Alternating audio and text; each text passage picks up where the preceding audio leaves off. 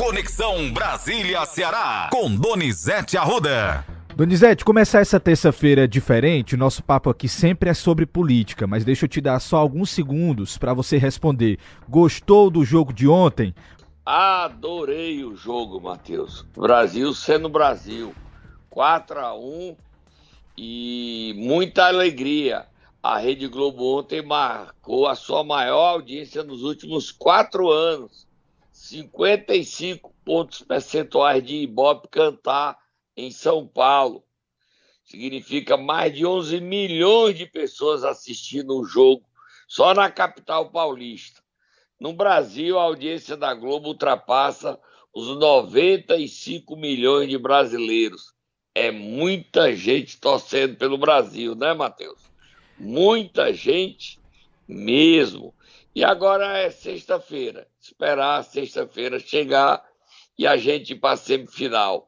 Antes, temos que ganhar da Croácia e saber quem será nosso adversário. Se é a Holanda ou se é a Argentina. Mas que venha qualquer um deles. Mas vamos para a final, Matheus. Agora vamos trabalhar Vamos falar de política. Vamos falar de política, porque ontem foi dia de jogo, mas também foi dia de muita articulação em Brasília, tudo isso para aprovar a PEC da transição que vai hoje para a CCJ. E aí, como é que tá toda essa questão, Donizete? É, os senadores, alguns senadores reclamando que souberam pela imprensa que a Comissão de Constituição e Justiça começa a votar hoje a PEC da transição. Hoje é intenção do presidente da CCJ, Davi Alcolumbre, aprovar na comissão e amanhã vai para o plenário. O Davi Alcolumbre está querendo 10 bilhões do valor aprovado para pagar o piso dos enfermeiros. Está negociando com o governo de transição. E também está em negociação o valor. O governo de transição quer 175 bilhões, mas deve ser aprovado apenas entre 135 e 150 bilhões.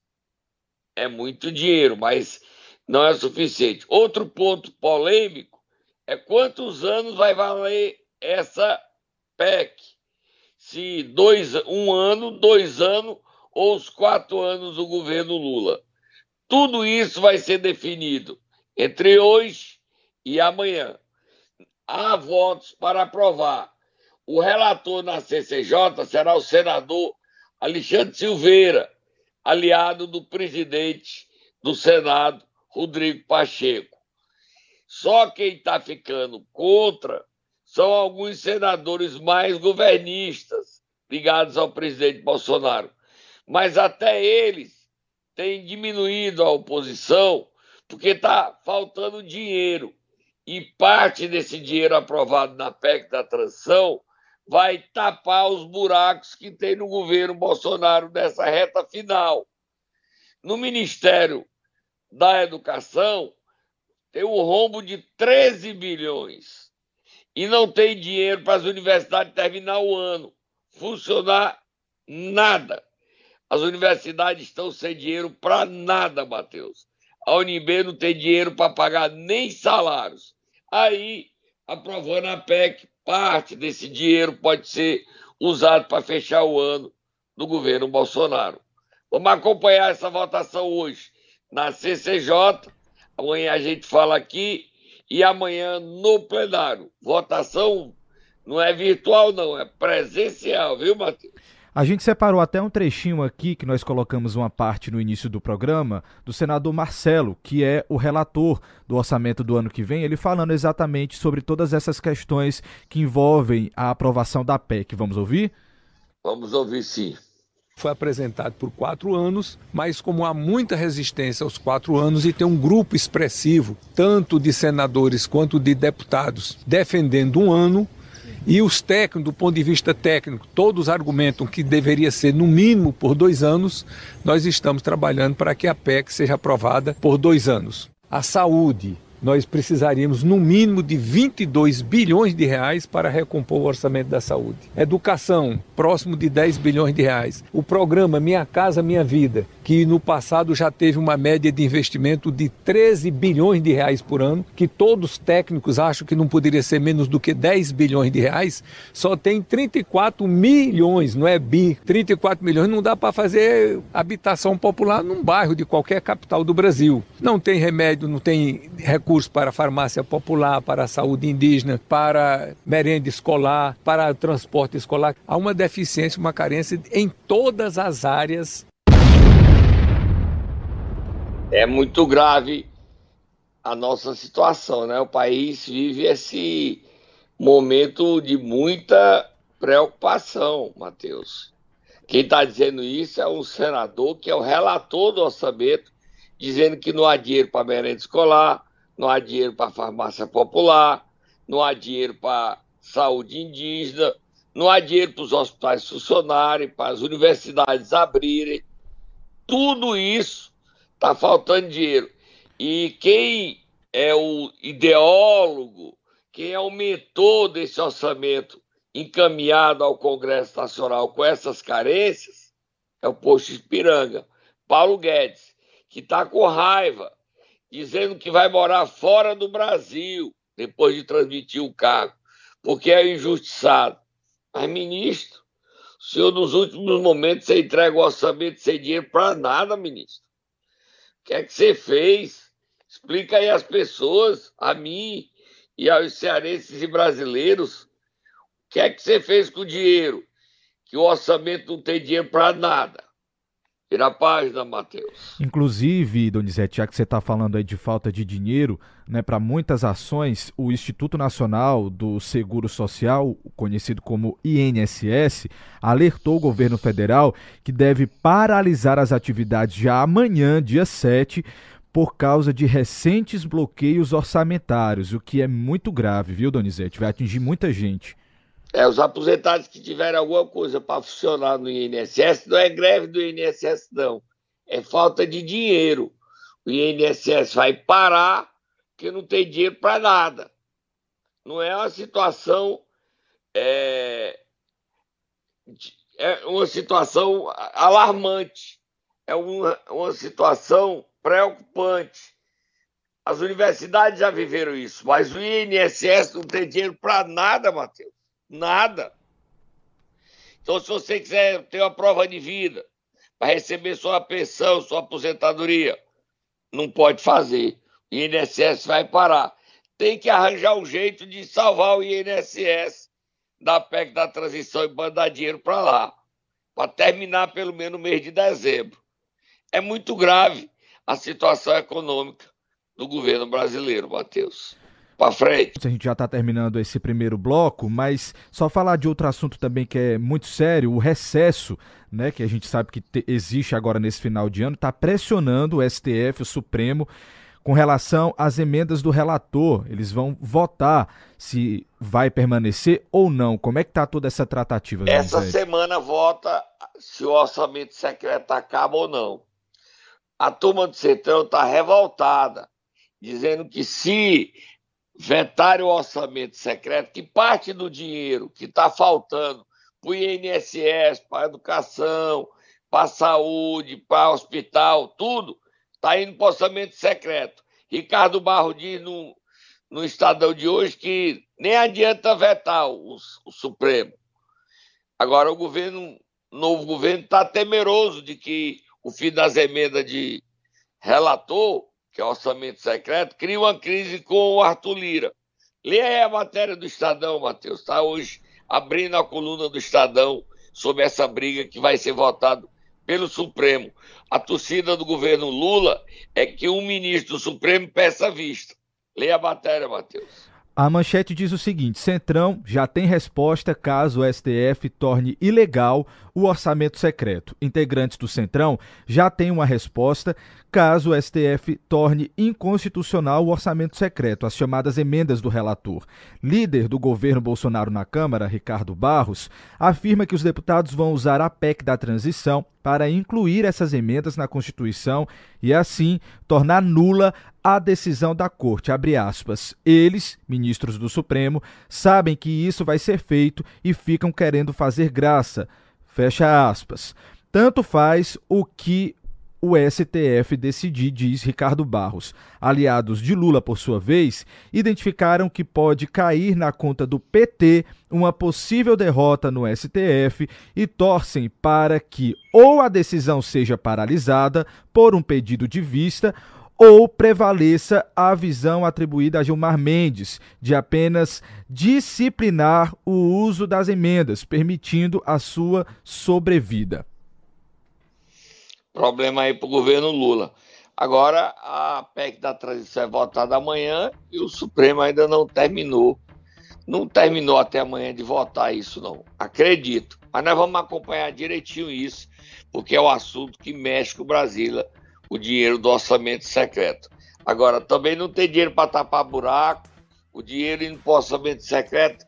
Orçamento secreto levou 20 bilhões. Esse dinheiro resolvia muitos problemas no Brasil. Para terminar nosso, nossa participação assim, antes do momento Nero, Matheus, o presidente Jair Bolsonaro ontem participou da formatura dos novos generais brasileiros e chorou, mas não discursou. O que esse choro do presidente significa? É o que o país pergunta, todos os seus aliados perguntam. O Bolsonaro chorou a primeira-dama Michele Bolsonaro também chorou. O presidente não fez discurso, Matheus. Vamos beber água? Momento Nero! Quem nós iremos acordar nesta terça-feira, Donizete Arruda? Prefeito de Pacajus, Bruno Figueiredo, que dá um tiro, bate na honra, na credibilidade e na população do seu município. Foi grosseiro mas vocês vão ouvir se você concorda comigo ou não. Vai, Tata, acorda é o Bruno Figueiredo.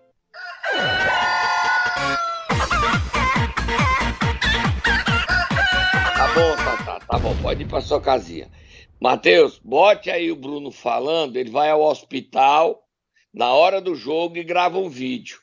Bote ele falando e depois bote um popular respondendo ele e me diga se eu tô errado, se você não acha que ele foi muito grosseiro com a honestidade da sua população, da sua cidade. Bota aí, Matheus. Hoje é segunda-feira, jogo do Brasil, nosso hospital não tem ninguém na recepção. Normalmente isso aqui era para estar tá lotado hoje, segunda-feira. Não tá. Só tem duas opções. A primeira opção, o povo está em casa doente e não quer vir se tratar, ou a segunda opção, muitos que vinham para cá queriam só um atestado, né? Para ser dispensado do trabalho. Vocês escolhem aí qual é a opção. Mas segunda-feira, médico, tudo funcionando, mas ninguém para ser atendido. Antes de eu falar aí, você, bater, vamos ouvir um popular respondendo ao Bruno. Sabe porque ele gosta de aparecer. Ele vai lá uma hora dessa, como você está dizendo aí, para ver, todo dia. E outra, macho, e muita gente tá, tá se recusando também de ir no hospital, meu amigo. É porque não tem é, é, é médico e nem medicamento, mas só isso. Com o hospital daquele dali é para ter, pra ter uns 3 a 4 médicos para estar tá atendendo a população. Não é para juntar aquele tumulto todo ali não, mano. Aí bota os médicos aprendizes que não sabem nem qual é o problema que a pessoa está sentindo. Quer que a pessoa, quando chega lá, a pessoa diga o que, é que a pessoa está sentindo, adivinha o problema. Porque a gente está doente, quem tem a gente, a gente já vai o médico descobrir qual é o problema da gente, né? A gente não sente se esquece sabendo que a gente tinha, não ia para o hospital. É só isso. Mas bota um bocado de, de aprendiz lá bestado sem saber o que, o que é o problema da gente e, e pronto. Aí o cara toma medicamento aí na doide. Mas ainda bem que nem medicamento lá não tem. O Bruno acusa a população de querer atestado médico para faltar o emprego. É uma acusação muito grave, Matheus. Você não concorda, não? Você vai deixar eu falar, Donizete? Eu posso dizer o que é que eu acho? Pode. Tem fale. certeza? Eu posso falar? Deve, fale. Não fique no muro. Prefeito foi desnecessário, Donizete. Desnecessário. Essa fala dele foi altamente desnecessária. Ele foi deselegante. Deselegante com a população do município. E ele quis mostrar um autoritarismo Não foi autoridade, não, foi autoritarismo. Uma arrogância muito grande. É como se ele quisesse dar uma lição de moral no momento que as pessoas não estavam ali por um motivo diverso. E isso aumenta como se ele fosse dono do município. Eu falo, eu mando, eu bato, eu ataco e ninguém pode contestá-lo. É a vida só uma coisa, tá, prefeito Bruno? A política é uma roda gigante. Um dia você está por cima, outro dia você está por baixo. E o senhor, agora que está por cima, acusado de desvio de 7 milhões de reais, e ainda assim não foi afastado do cargo, se acha no direito de atacar, de agredir e dar lição de moral à população de Pacajus. Dispensável sua opinião. Desnecessária suas palavras, como disse o Matheus. Vamos virar a página, Matheus?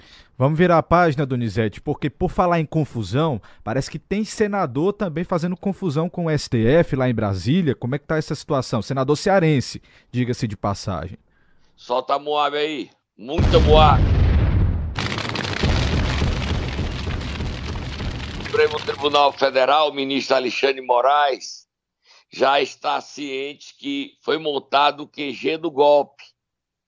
O QG do golpe era a antiga sede do comitê de campanha do presidente Jair Bolsonaro em Brasília. E lá está despachando o ex-candidato a vice-general Braga Neto, conversando com alguns políticos para criar o clima para dar um golpe, para acabar a democracia brasileira. E o site Metrópole colunista Rodrigo Rangel traz uma matéria que, entre os políticos que estiveram no QG do golpe, tramando um golpe para atentar contra a democracia brasileira, está o senador cearense Eduardo Girão.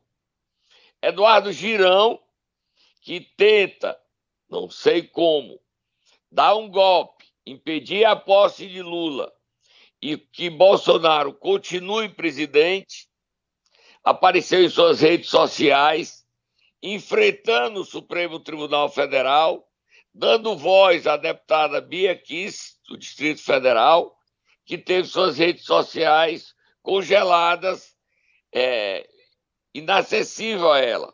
Vamos ouvir a Bia Kiss e o Eduardo Girão, ele desafiando o Supremo, ele que está assumindo essa liderança do golpe e se tornando um dos mentores da tentativa da intervenção das Forças Armadas no país.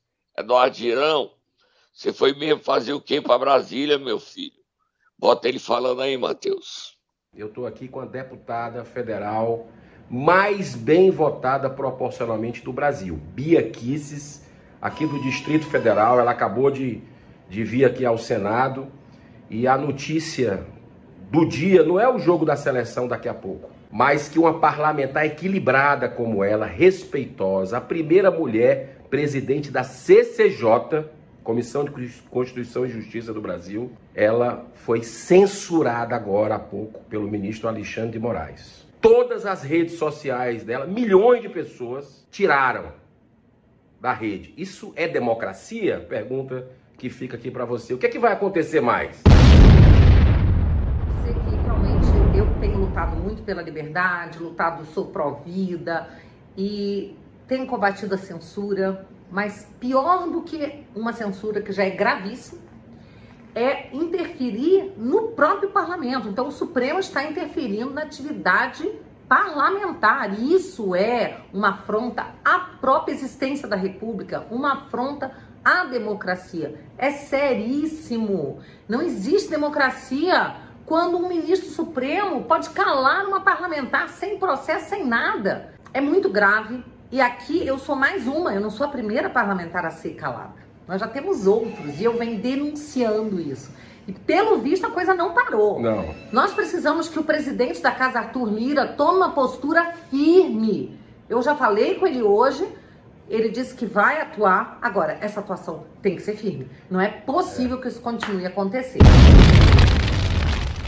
Você vê aí, Matheus, o Eduardo Girão, que faz parte, esteve no QG do golpe, trama contra a democracia. Agora, o direito da deputada ninguém nega, ela tem direito de reclamar, protestar, exigir suas redes sociais. Agora, também tem que ver o que é que o ministro diz, ele alega que ela está usando indevidamente as redes sociais para fomentar é, protestos antidemocráticos.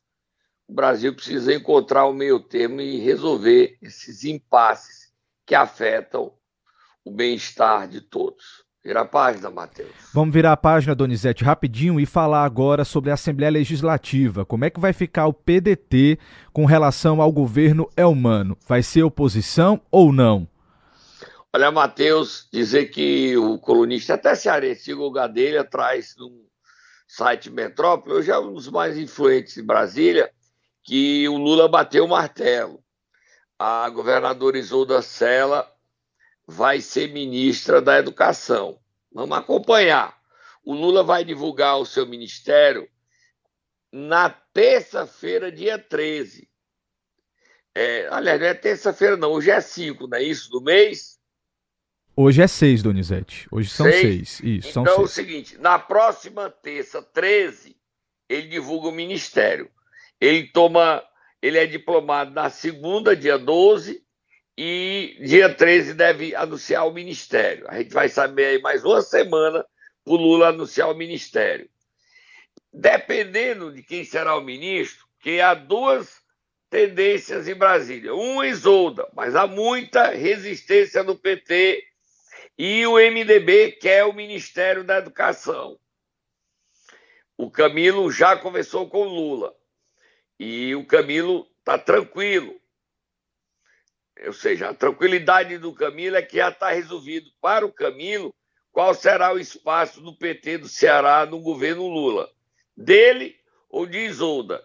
Ele para ministro do Desenvolvimento Regional ou, ou cidades, ou Isolda na educação. E dependendo disso, o PDT não é o PDT todo, é o PDT que ficou com o Roberto Cláudio o PDT que ficou com o Roberto Cláudio, tipo Guilherme Landim, pensa em fazer oposição ao governo é humano.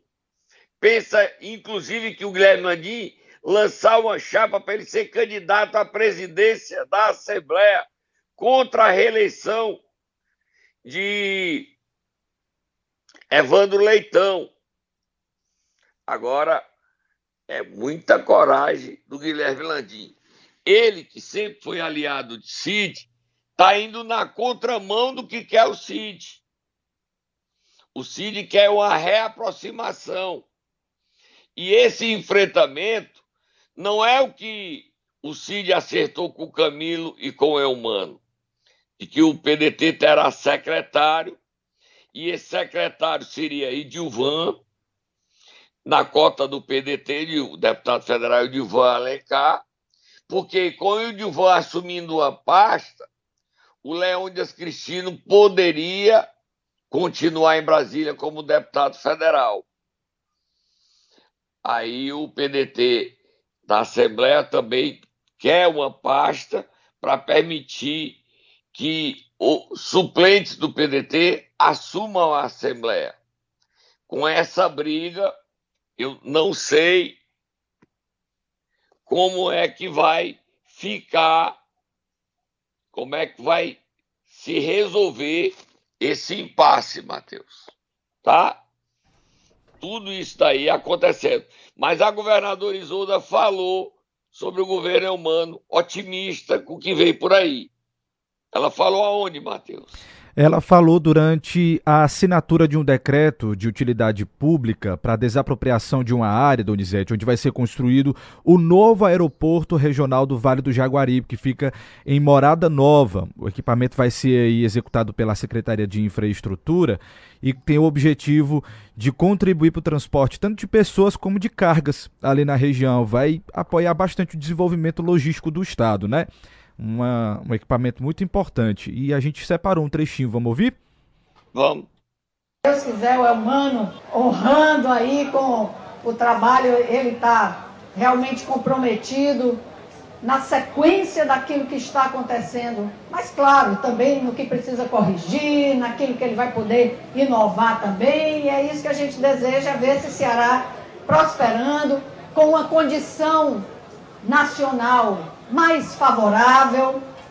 É, nós temos uma mudança para compreender tudo que precisa ser enfrentado e transformado, porque nós sabemos das informações, e aí é, fake news tem muita aí no meio do mundo, mas nós temos as fontes, as fontes que podem nos dar informações sobre os fatos, sobre os números, sobre os processos. Qualquer um de nós pode ter acesso a fontes fidedignas para compreender, porque é importante, cada um, cidadã, cidadão, compreender o que é que se apresenta neste momento para o nosso país. E, mas se Deus quiser, nós temos uma ambiência respeitosa, favorável, de, de mais diálogo e parceria, para que nós possamos avançar. A minha esperança é essa. A governadora fala como ministra, né, Matheus? Verdade, Donizete, concordo ela fala como ministra, ela não fala como quem está se despedindo do cargo em 25 dias, não. Ela fala como quem vai continuar na vida pública e quem vai assumir o ministério ou alguma outra importante função futuro governo Lula. Tá bom? Brasil ganhou, Matheus. Vamos embora, vamos torcer, saber que sexta-feira a gente tem guerra da Croácia. Tô indo embora e volto amanhã. Combinado então, Donizete. Até amanhã.